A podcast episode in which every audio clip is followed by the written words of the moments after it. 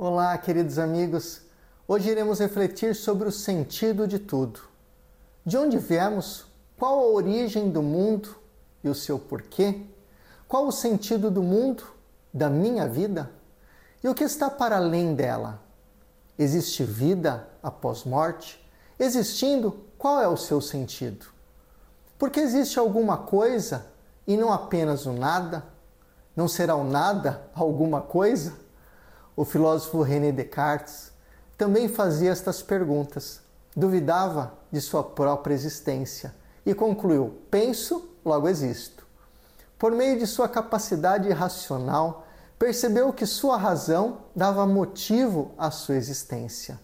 Em contrapartida, o filósofo Kierkegaard, pensando sobre o sentido da vida, afirmou que o homem é um ser temporal, que tem a eternidade como objetivo de sua existência.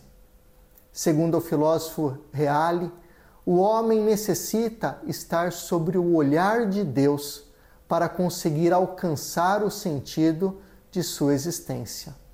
Para Kierkegaard, se deparando com a autenticidade cristã, o homem estará pronto para buscar e viver aquilo que é a sua realização. É no encontro com Deus e consigo mesmo que encontraremos respostas. Para mim, o sentido de tudo está em Deus. Sem Ele, a nossa existência, a filosofia e a ciência, nada faz sentido. Professor Fernando Tadeu para a Rede Vida. Frente a frente com a missão de comunicar. Tchau, tchau.